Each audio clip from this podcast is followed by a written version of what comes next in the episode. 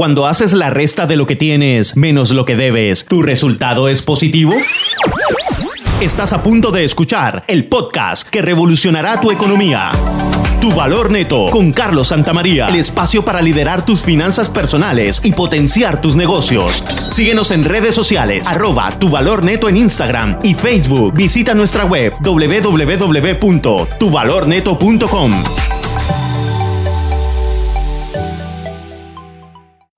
Bienvenidos, bienvenidas a este su capítulo número 6 del podcast Tu Valor Neto. Y hoy quiero hacer una pregunta. Hay un nicho en el mercado, pero ¿hay un mercado en el nicho? Súper interesante esa pregunta, ¿verdad? Hay tantos mercados saturados como vendedores a la casa de los mismos clientes. Para esos vendedores la competencia reduce realmente la rentabilidad y las ganancias. Los nichos de mercados nuevos, productos o sectores ofrecen la tentadora perspectiva de una rentabilidad saludable pero ofrece el nicho un negocio lo bastante sólido como para generar beneficios? He ahí la pregunta de, ¿hay un nicho en el mercado, pero ¿hay un mercado en el nicho?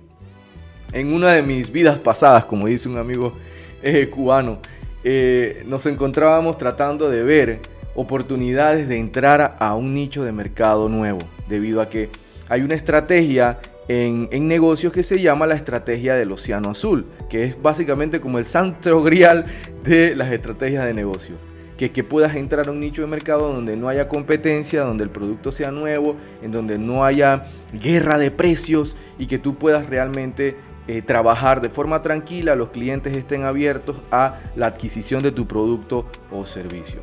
Es un poco complicado poder conseguir un océano azul.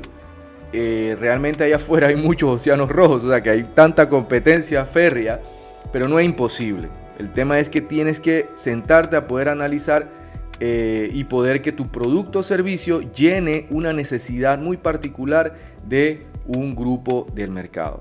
En este análisis indagamos diferentes tipos de mercados y nos dimos cuenta que podíamos hacer algo en el mercado de las minas, de las mineras en donde el producto que ofrecíamos realmente no es que estuviera muy directamente relacionado a eso, pero sí de forma indirecta. Hay ahí donde entonces, basado en una necesidad, logramos armar una solución para ese tipo de clientes. El tema es que ya había competencias dentro de eh, ese mercado minero con mucho más experiencia y tiempo. Pero al indagar más y poder profundizar más en esas necesidades, logramos conseguir un importante espacio dentro de ese nicho de mercado con una solución que nadie tenía, que era específicamente para poder llevar la información de lo que producen los eh, pozos de petróleo. Nadie estaba haciendo eso y encontramos nuestro océano azul en donde empezamos a ofrecer este tipo de productos a mineras, pero muy específicamente a departamentos que fueran orientados a perforaciones de pozos petroleros. Es ahí donde había un mercado con un cliente que tenía un poder adquisitivo alto, no pedía tantos requerimientos y cumplía sus necesidades, el producto era bueno, cumplía sus eh, requerimientos y podíamos estar en ese proceso de océano azul. El tema es que cuando uno está en un proceso de océano azul, que eres el primero, tenlo por seguro de que van a venir competencias porque vieron que hay una oportunidad dentro de ese sector. Ya depende de ti, de que arraigues muy bien eh, esos fundamentos para que sea muy difícil a esa competencia poder arrebatarte ese mercado. Pero de que va a haber una caída del mercado o de tu participación en el mercado, lo va a haber porque va a existir nueva competencia. Pero este proceso de exploración para poder lograr encontrar nichos de mercados interesantes siempre está en un proceso de ensayo y error muchas veces. Claro está de que como siempre digo, como emprendedor o dueño de negocios, tú debes volverte un artista de minimizar el riesgo.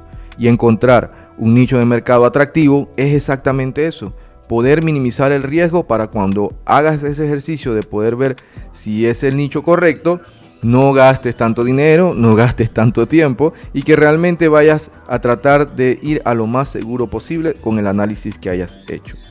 Y esto no ocurre solamente para eh, los emprendedores o dueños de negocios, microempresarios o medianos empresarios. Ocurre también mucho para las multinacionales. Eh, no es que sea algo nuevo. algunos le va muy bien, otros le va no tan bien.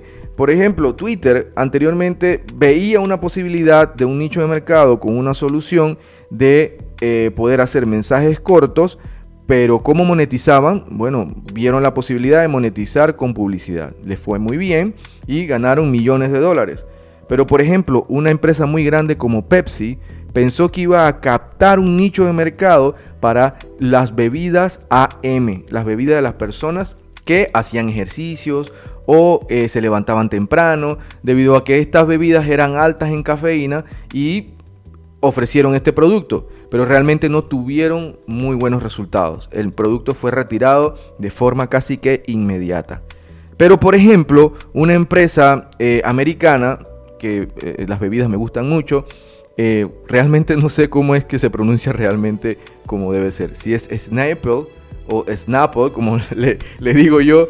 Pero es una empresa de hace muchos años que entendió que tenía que trabajar en una propuesta de valor diferenciadora como tú como emprendedor o microempresario, necesitas hacer exactamente lo mismo. Ellos ofrecían en su propuesta de valor que era una bebida 100% natural. En ese momento no muchas empresas lo hacían. Era 100% natural hecha en casa. Ese fue su eslogan o su propuesta de valor, en donde esta empresa nace en Nueva York y empieza a posicionarla a específicos tipos de personas a las personas que iban a las paradas de los buses, a los estudiantes, a las personas que iban saliendo de los trabajos, en una bebida refrescante 100% natural. Entonces, siempre hay que poner, por así decirlo, un cuadrante, dependiendo de tus competencias, para analizar si es, eh, en este caso, la bebida era única, era sana, eh, o era convencional, o era insano. Si tú logras poder posicionar en tu producto o servicio a tu competencia por debajo de ti por la propuesta de valor que ofreces, estás muy bien encaminado a poder tener un impacto en ese nicho de mercado que hayas seleccionado. Recuerda, no es imposible encontrar este santo grial del océano azul, pero necesitas analizar muy bien quién es tu cliente ideal, a quiénes le estás solucionando problemas y qué tan rentable es ese espacio para ti y tu negocio. Espero que esta información te haya sido de valor y comparte si te gustó. Eh, síguenos en nuestras redes, arroba tu tanto en Instagram y Facebook. Nos escuchamos en la próxima.